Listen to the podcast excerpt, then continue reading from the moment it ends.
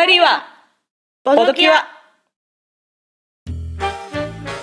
はいどうも深淵なる漆黒のブラフボドブラックです。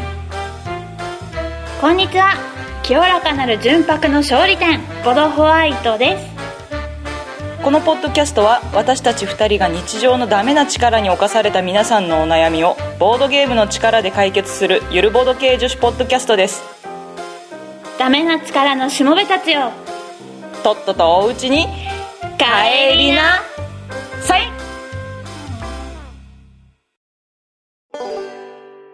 はい、はい改めましてボードブラックです。改めましてボドホワイトです。はいはいはいはいはい。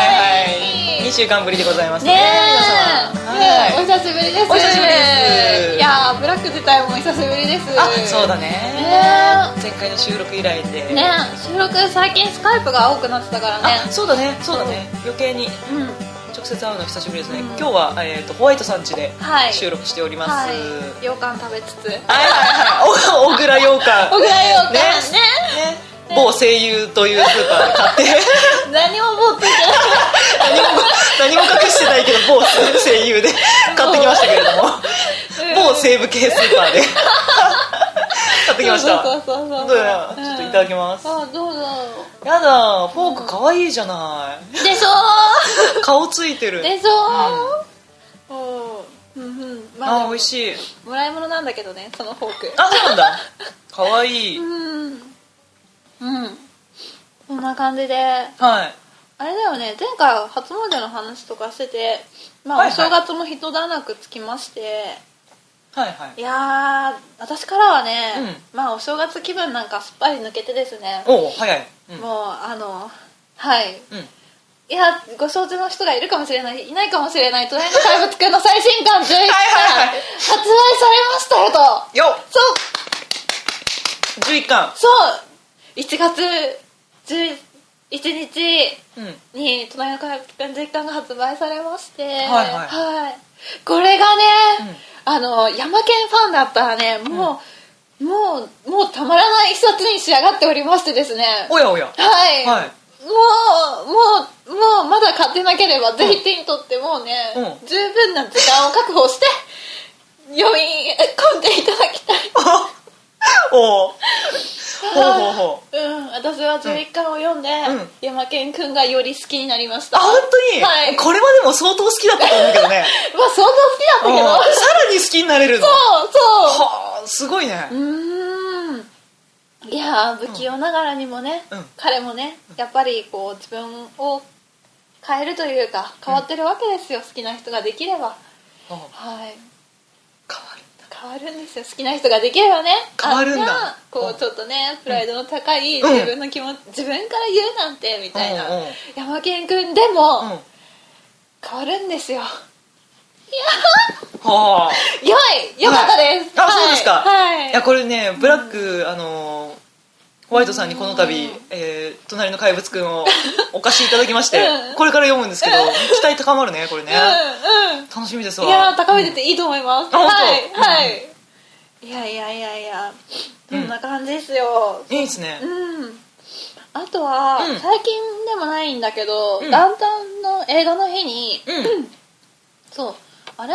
先にブラックに勧められたんだったか CM が先だったか忘れたけどとりあえずレミゼラブルを見てきましてですはい。ね、「レ・ミゼラブル」ミュージカルの映画、はい。はい。はいはいそのあのアン・ハサウェイのねはいはいはい。あの、ん。歌ってる CM ですよ、うんうん、うん。はい、CM 結構やってたね。やってたやってた、あの悲しそうな歌を聴いて、うん。レ・ミゼラブルなんかさっぱり知らなかったんだけれどもあそうなんだ。のなんだろう有名だから絵とか、あの女の子の絵あそうね。タイトルそうそうそうそう、んん。タイトル名前ぐらいは知ってたんだけど、うん。中身全く知らなくて、うんうんでもあとあのコゼット役のアマンダが好きであそうだったんだそう映画の「うんマンマミア」の主演だったりとか、あそうだね。のジュリエットからの手紙に出てたりとか、あの子が好きで。あれにも出てたそうのか。そうそうそう、んん。でそれで見に行ったんですがこれがね、はいい、やーもうね、うん。いやーよかったです。ああよかったですよね。あのブラックも実はなんかここまでなんかさらっと流してるくれだったんですけど「レ・ミゼラブル」超熱くってもうすでに3回見に行ったんですけどまだ見に行きたいっていうぐらい「レ・ミゼラブル」すげえ好きなんですけど、うん。いやよかったね今回の映画は。あのねブブラックも舞台とかを見てる回数を数えたらもう片手じゃ足りないぐらい見てるんですけど「うん。レ・ミゼラブル」今回の映画はね飛び抜けてよかった舞舞台と比べても全く遜色ないね。うん。むしろ、まあ、ちょっと別な意味でよかった。うんうん。うん。うんいやー歌がまずあのうまいし、うん。あのね。自然なんだよね、うミュージカルって結構特にミュージカル見たことない人とか、うん。苦手な人って、うん。そのいきなり歌い出す感じが嫌だみたいなこと言うじゃん、うんでも今回の映画は歌に入る流れがすごく自然だし、うん。歌い方もその、泣きすごく悲しい気持ちになっているキャラクターが泣きながら、ほとんど歌えてないような歌い方で歌うから、うん。よりなんか共感しやすいんだよね。もうなんか、うん。うん鳥肌立つよ。あのもうねうん。いやゆうん。はい、はい。そう。んういやー。どのキャラクターが一番心に響きましたか？ザベールですね。ザベールですか？はい。渋いとこ来たね。もうね、えー。最初は警部の役ですねなんかジャベールね。あそう、う。ん。警部なんですよ。あの、はい。逃げるチャンバルジャンを追い詰めていくうん。警部の役で、はい、最初はうん、半分ぐらいか。ないやでも後半ぐらいまではあまり好きじゃなかったのかな。うんうん。そうなんか警部だから、うん。まあ真面目だから、うん。こうねちょっと意地悪く見えちゃうんだよね。そうだね。最初ね、なんかまるでこう、うん、いじめてるようなうんうんうん。感じに見えてしまって、こう、うん。あこいつ性格悪いなみたいな感じでうん。最初は見てたんだけれども、彼は別に意地が悪いわけでも全くなくて、うんうん。ただただこの自分の信じる道をまっすぐ実直に生きている、うん。不器用なだけの男でもうねもう本当にもうそこで途中、まあ、まだ見てない人もいるかもしれないからあれなんだけれども、うん。途中ちょっとザベールの心が揺れるシーンがあってそうね。そこからうん彼が今まで信じてきた、うん。貫いてきたものが揺れて、うん。もう自分の足場がなくなってしまったわけだよ。そうね。もうねま、っすぐ立ってられないぐらいな、もうそれからのザベールのあの葛藤と言ったらもうないよ。ないよ本当に。はあよかったっす本当に響いたね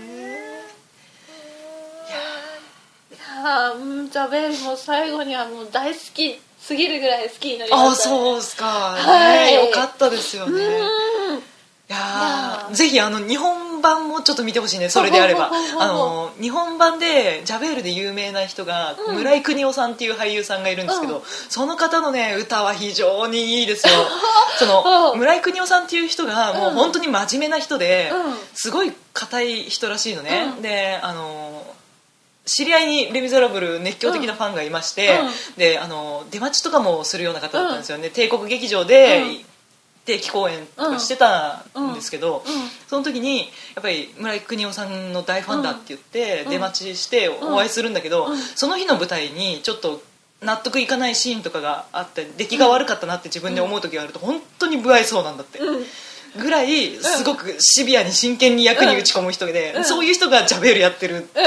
やっぱりねしっくりくるんだよね、俳優さんの本人の個性ってすごいやっぱり役に出て、うん山村井邦夫さんはマイベストジャベールですね。へえ出る、うん。いやすごいいいよ、もう本当にその揺らいでからのね、うん。ジャベールの葛藤も、ん。本当に葛藤なわけよ。う硬い自分がうん。もろくも崩れていく、ん。うん。ね、で闇だとかって言ってね、この世界は闇だ。何も見えない、うん。ジャベールいいよ。いいよザベールマジでいいええちなみにブラックが好きな好き。そうね。やっぱね、うん。舞台を見ると、うん。エポニーヌがやっぱりね飛び抜けて印象的なんだよね、うん。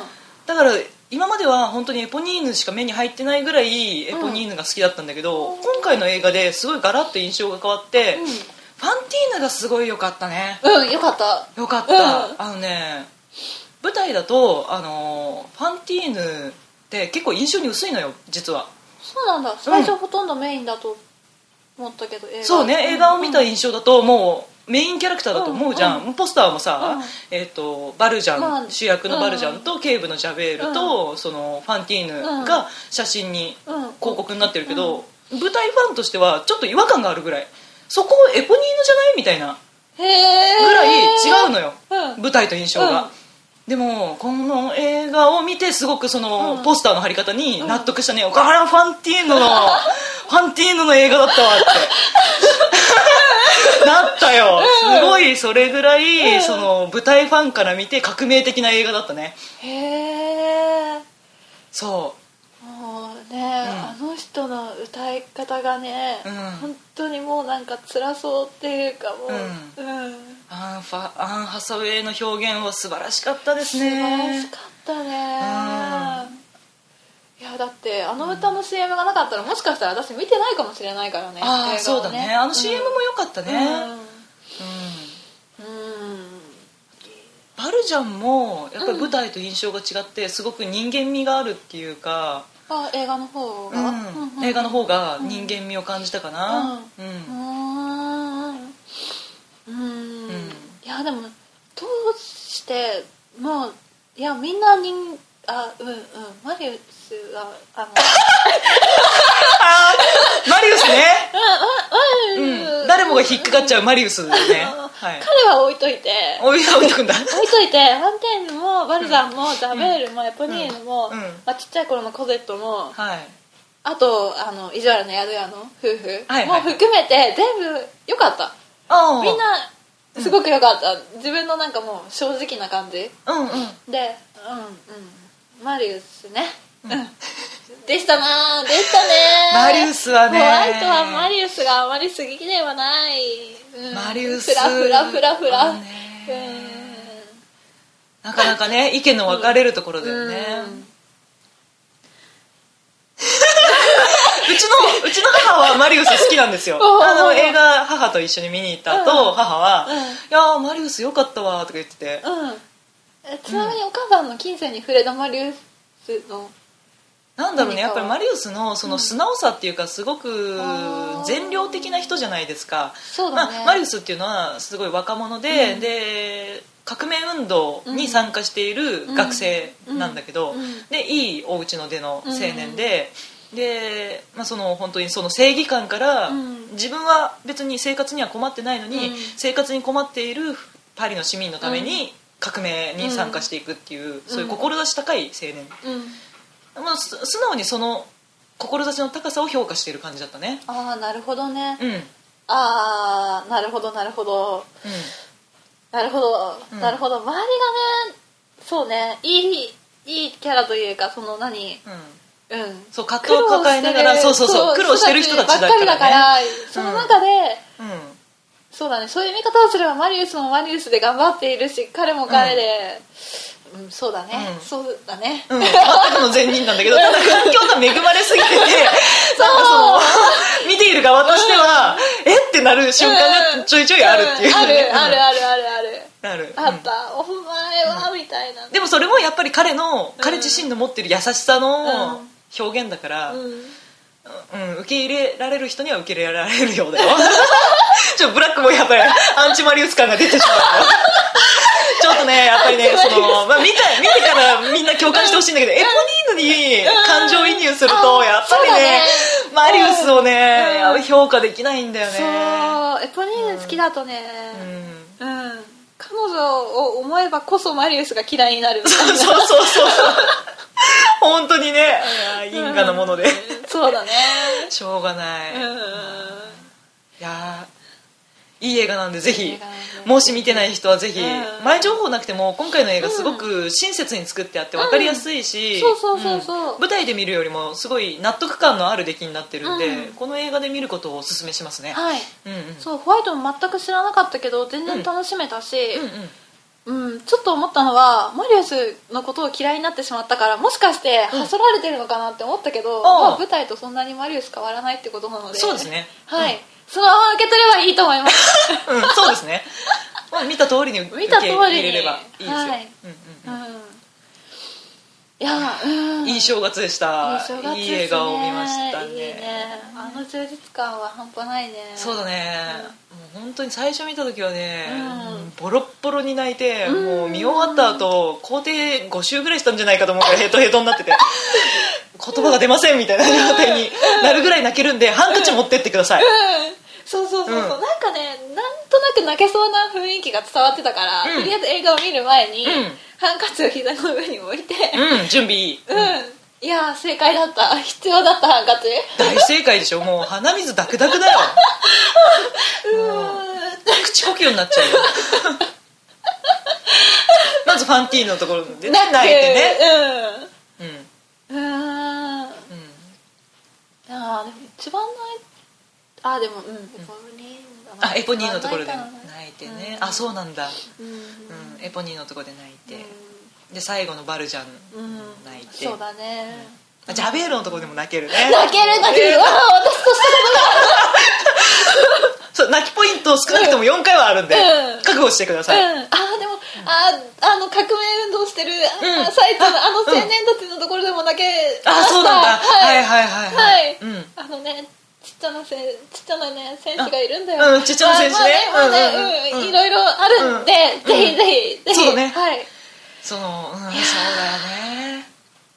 かった。あと世界観っていうかその、なんだろう時代的にも結構、ボードゲームのテーマで設定されてるような時代うん。に近い感じとか、うんなんかその街並みがねパリの古い街並みとかがすごいいい感じなんで、そういうのを見るっていう意味でもすごい良かったと思う、うん。そのなんだろうな美術がいいというか、うん。ワンカットワンカットすごい美しいので、うん綺麗だね。ね。うん。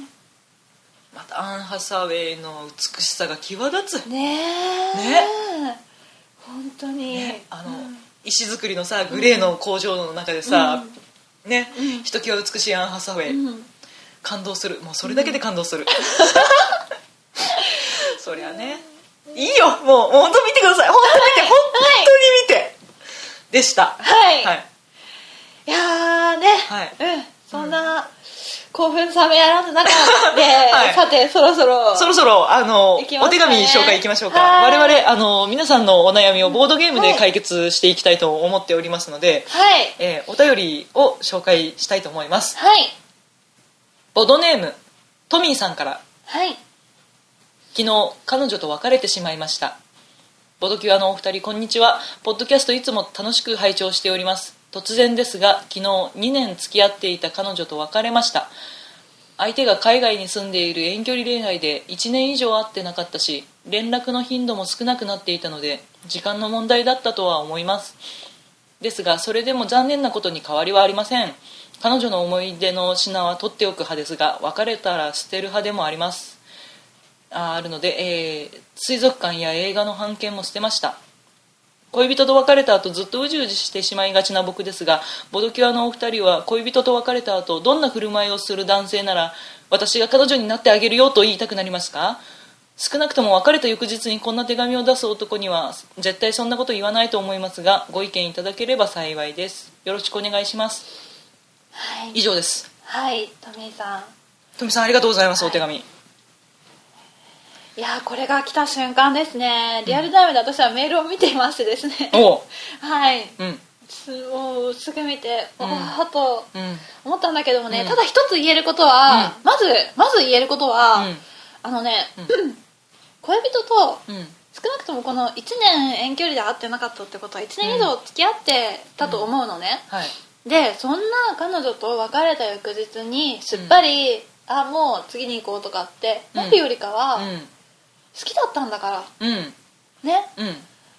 別に翌日うじうじしたって、うん。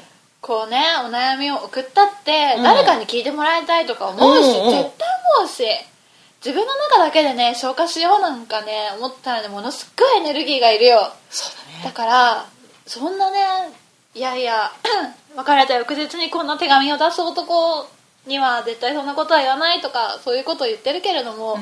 関係ないから。全然だよ。全然関係ない。全然だよ。全くね。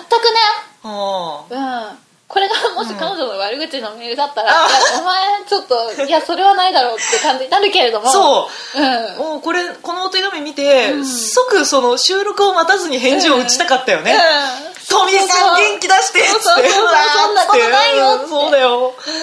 いやー落ち込むよそりゃ、うんそうそうそうそう。そうか、うんなのでどんな人だったら彼氏に彼女になってあげるよって、うん。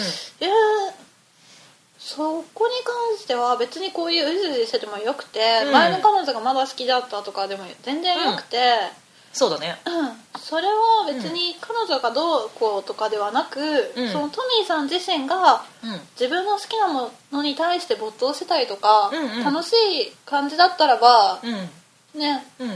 うん。まあ彼女になってあげるよっていうか。まあ、まあ彼女になるかどうかは トミーさんのことを好きかどうかっていう基準がまず必要だけれども、そのまあ、上から目線でもいかないけれども、うん。まあでも楽しそうにしていれば、うんそう自分の好きなものに対して、うん。なんかすごく楽しそうにしていればその人はとても十分魅力的でそうだね。でそこからね、まあ、好きになったりとか、うんうんうん。うん、っていうのはあると思いますね、うんうんうんはいな感じですがそうですよね。うん。別に今でも彼女のこと好きでもうん。別に全然いいんじゃないですかそうね、そうそうそう。だってねすぐすぐ忘れるなんてねその方が無理な話でね、そうだよね。うん、この1年以上会ってなくて連絡の頻度も少なくなっていて時間の問題だったとは思っていていたとしても、うん。でもそこで別れ話をしていなかったこともあるし、そうね。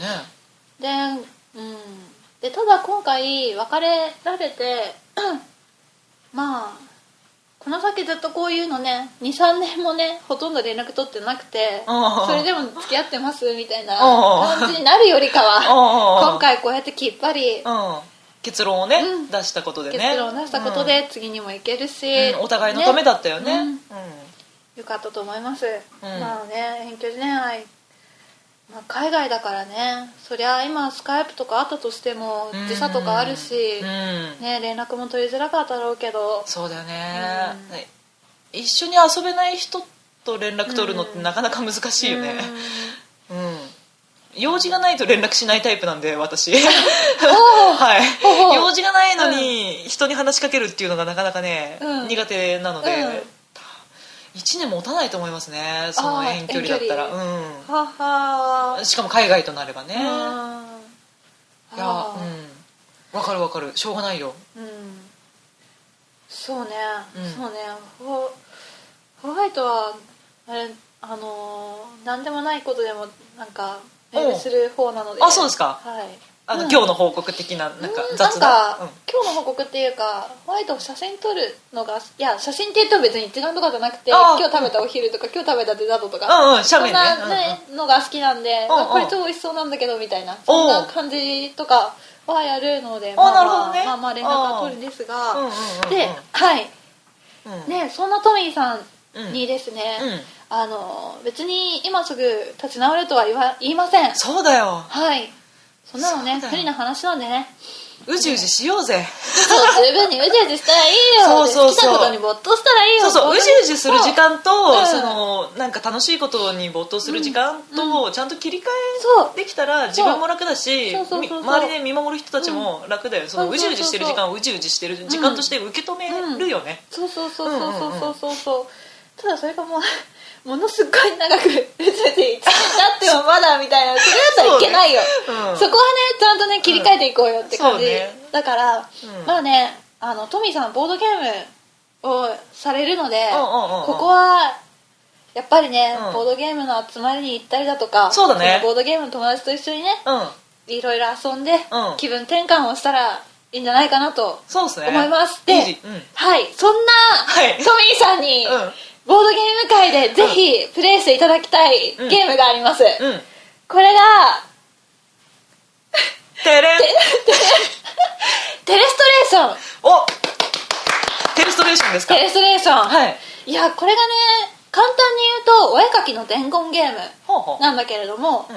みんなでそれぞれあのホワイトボードマーカーで描ける感じの紙っていうかうん手帳みたいなのをそれぞれ1冊持って、うんであのお題のカードがあるんだけど、うん。お題のカードが100枚以上あるのかな、うん。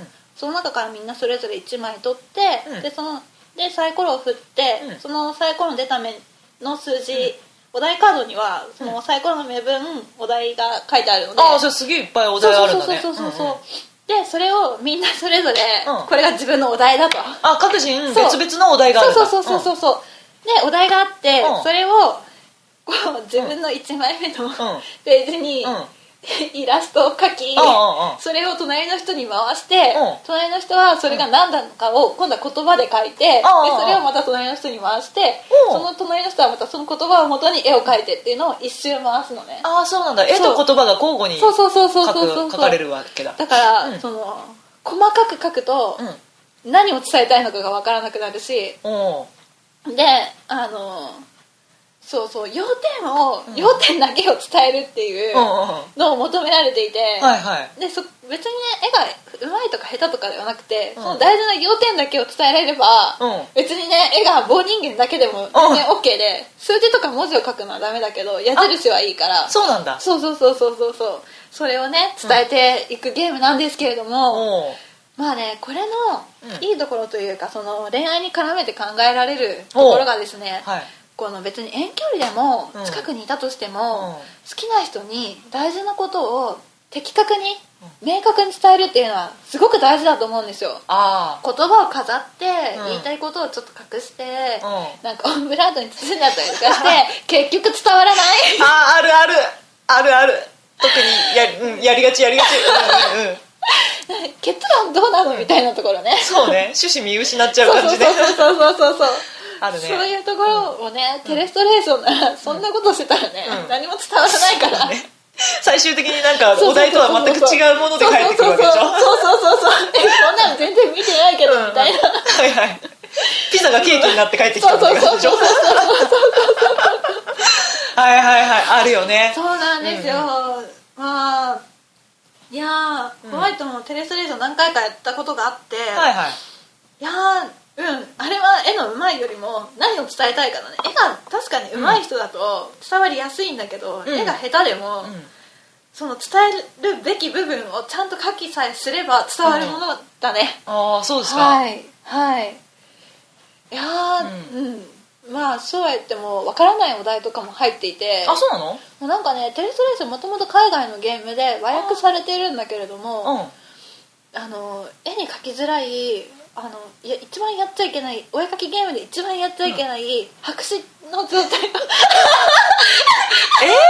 白紙をね、ホワイトはやったことがありマジか？白紙で回されたら次の人どうするの？そうなの。前のページめくっちゃダメなんでしょ？ダメダメダメダメ。ダメおい超きょとんじゃん隣の人本当にね。本当にあの時はあの説は大変申し訳ないことをしたと思った。何か何でも何か書くべきだったと。それやばいよ。それまさにトミーさんのさなんか海外の恋愛 遠距離恋愛で何もお便り出さなかった的なことでしょ？そうだね。お前何してんのか全くわからないよみたいな、い生きてるのかどうかそれはわからないよみたいなことでしょ？あー何だあったかな？それ破局だわ。何だったかな？タイトル。お題何だったかな？うん。えっとねん？なんかねとりあえずうん。名詞じゃなかったんだ、えそうなの？名刺ネーム入ってんだ。入ってたんだ。何だったかな、え何だったっけ？うー忘れた忘れた忘れた。忘れたよ。あるんだね。そう。そっかあれか海外のやつだからなんか他のゲームでもたまに聞くけどその、日本にない文化のものが書いてあったりとか、うん。いやーその時単語に含はまれてるみたいな。あのあ雰囲気わかる？みたいな感じだった。雰囲気 その雰囲気だけも書けばよかったやん。それが難しかったんだあではいや伝わらないよそれじゃ。伝わらないね。うん。いやーうん。いやいやいやいや。まあでも書けない時は書けないよね、うん。そうだよね、いやあれがね綺麗に、は6人とか8人とか多く、ん、7うん人ぐらいまでだったかな、うん。多くの人数でやるやつなんだけど、うんそれがねきちんと自分発信で、うん。自分最終的には自分のも手元に戻ってくるんだけど、はい。一冊全部同じだったらもうすごい嬉しいね。あー。めったにないけどね。そっかそっか。それが正解のルートなわけだ、ね。そうそうそうそうそうそうでポイントになるわけかそうそうそうそうそう。そうそれでいやはやいやはや。うん。なんかね、ブラックまだやったうんそう。やったことないんですよ、うんゲーム会でやってるのを後ろから見たりとかしてて、うんねああこういうゲームかっていうのは分かってるし、面白そうだなと思ってるんだけど、なかなかうんちょっとタイミングを逃しまして、うん。はいはい。うん。うん。いや面白いですよ。なんかね縁の下の力持ちとかっていうお題とかもあったりしてね。すごいね。何それ。縁の下の力持ち。縁にかけねえ。そう。だから、うん。その隣の人が書いたのは、うん。隣の人発信の縁の下の力持ちだったんだけど、うんうんうん。隣の人はもう普通に家の絵を描いてそれを持ち上げてる。絵を描いたの。うん。うんだから、うん。あこれ家家を持ち上げてんの？うんあもしかしてって思って縁の下の力持ちって書いたんだマジで？すごいじゃん。なんか私それ見たらなんかただの力マン力なん なんつうの？力自慢の男の人みたいに思っちゃうけど。それだったらバーベルとかでもよくて、あそうか。れをあえて家を持ち上げてるっていうことはっていうこの伝え方？すごい。うん。それを察する能力も大事だね。私察せない気がするわそれ。でもこれはさ、すごい。うん。あの伝えるのも大事だし、うんそうだね。その、読み取る？そうだね。相手が何を伝えたかったか察する能力うん。も必要なんだね。だから文字で答える人がいるからねうん。途中で。うん。ああなるほど。うん。すごいじゃんホワイトさうん。イエー。イイエーイなんかね、ううん。その回の時は結構がん頑張れた、なんかねタイムマシーンっていうお題を出された人がいて、うん。その人がうん。時計みたいな絵を2つ描いて、うん。あれ？結局ほん数字を書いてなかったら時計は良かったのかな。うん。うん。時計がなんか2つ書いてあって時間が進んでる感じで、うん。なんかねモンスターボールみたいなものがあって。中に。はいはいはい 時間が進んでてうん。ボールで、でもう私これ無理だったと分からなかったと思っておうタイムカプセルって書いたの、おうおうおうたら合ってて、おうおうおうグいやミラクルが起きたねああすごいねうん。あそん。な書けないものっていうか実在しないものも出るん。だね出るお題に出る出る出る、うん。うん。いや普通にねなん。かこううーん。となん。だなん。だったかなミニスカートとか、うん、普通普通にそういうものも混ざってはいるんだけれども、書きやすいね。楽勝すぎるわ。そうでもミニスカートになるとね、うん。足とかまで描くとそこからまたいろいろなんか増えてきて。あそうだね。女の子とかにそうそうそうそう変わっちゃったりするんだけれども、うんそう書きすぎるのもよくないよね。本当要点を見失うから。そうそうそうそう。そうでね。自分の思っているものをいかにして伝わるかでね、思いをただ表現するっていうよりは、うん。相手に伝わることに主眼を置かないとう。まくいかないゲームなわけだね。そうそうそうそうそうそうそう。世の中にはね数多くお絵かきゲームはあるものの、うん。これだけ、うん。その次の人への気持ちを伝われって思うゲームはないので、伝われ。この思い 君へ届けたね あなるほどね。そう。あいいゲームだわ。うん。きっと分かってくれる。私信じてるって言ってます。おあなるほどね。ただの丸付けだけどそれ。かけてないでしょ。伝われっていやこれ今回できたわ、大丈夫大丈夫。みたいな。で前の人も回ってきて「いやごめんごめん分かんなかった」み失礼。失礼は。たいなね。そうはいうゲームがあるので、うん。まあ、トミーさんまだプレイしたことがなければ、うんぜひテレストレーションそうだね。ね大遊んでね。勢で、うんうんうん。でこれが遊んでるとまあまあいっぱいいっぱいになるわけですよ。時間内で、あれ何分だったかな、うん。砂時計だから何分か分かんないんだけど、うんうん。砂時計の砂が落ちきるまでしか絵を描いちゃいけないし、はい。答えも書いちゃいけないから、うん。結構時間がね足りなくてね。あそうなんだ。そういっぱいいっぱいになりつつ、うんもうこう何回もやるゲームなので、うん。いや気も晴れるし、うんうんうん。お前何書いてんだよそれっていう 笑えるゲームでもあるので、うん。全員が描いた絵を一挙に見られるわけでしょ？そうそうそうそうそうそうそう。うんだからねすごくすごく楽しいと思う。おいいっすいいっすいいっす。やっぱ大勢でやるゲームがいいねいいね。今はね。いいね。うん。うん。うん。それがいいよ。うん。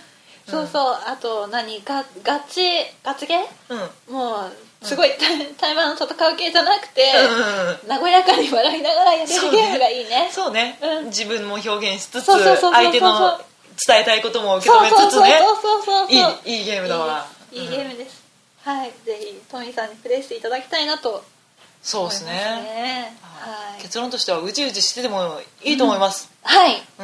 うん。でなおかつボードゲームで遊んでたらうん。きっとそのうちいいことあるよ。そうそうそうそう、う何かに一生懸命になってる人はそれだけでうん。それが魅力なので。んうんうんうん。はい。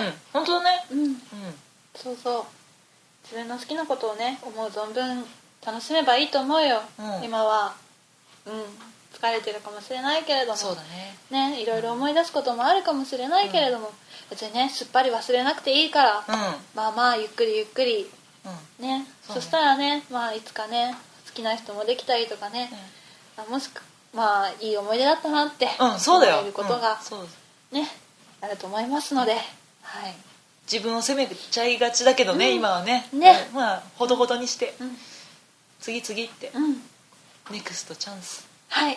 じゃあじゃあこんそうだね。なところでいいですかね。我々お呼びできましたので、また落ち込んだ時お便りください、はい。あの DM でも、はい。えーリプライでも。はい。いいのでじゃあ皆さんにもお便り募集しますか。はいそうですね。はい。はい。えー、と我々こんな感じで皆さんのお悩み相談に乗っていきたいと思っていますので、はい。えー愚痴のろけはい。雑談、何でも、はい。えーお便りお寄せください。はい、えー私たちにはツイッターのアカウントとホームページがありまして、はい。えー漢字のツイッターのアカウントなんですけれども「アットマーク BOARD アンダーバー CURE ボードキュア」こちらにリプライもしくはあのフォローしていただければフォロー返しもしてるので、はい。DM でもお願いします。でホームページの方にはこちらがメッセージフォームメールフォームがありまして、えー、とホームページの方が www.boardcure.com ボードキュア .com です。はい。こちらにお悩みだとかね今悩んでることとかねこれからどうしようかなとか思ってることとかねまあ愚痴でものろけでも何でも何でも、仕事の話でも。はい、はいはい。あうんまあ普通にね単純にボードゲームの話でも。あそうね。おすすめゲームとかね。そうそうそうそうそう二人にこれやってほしいとかね。ねねうんうんうん。うん。お待ちしております。お待ちしておりますので。ははいいはい。はい。はい、よろしくお願いします、じゃあまた次回お会いしましょう、はい。バイバイ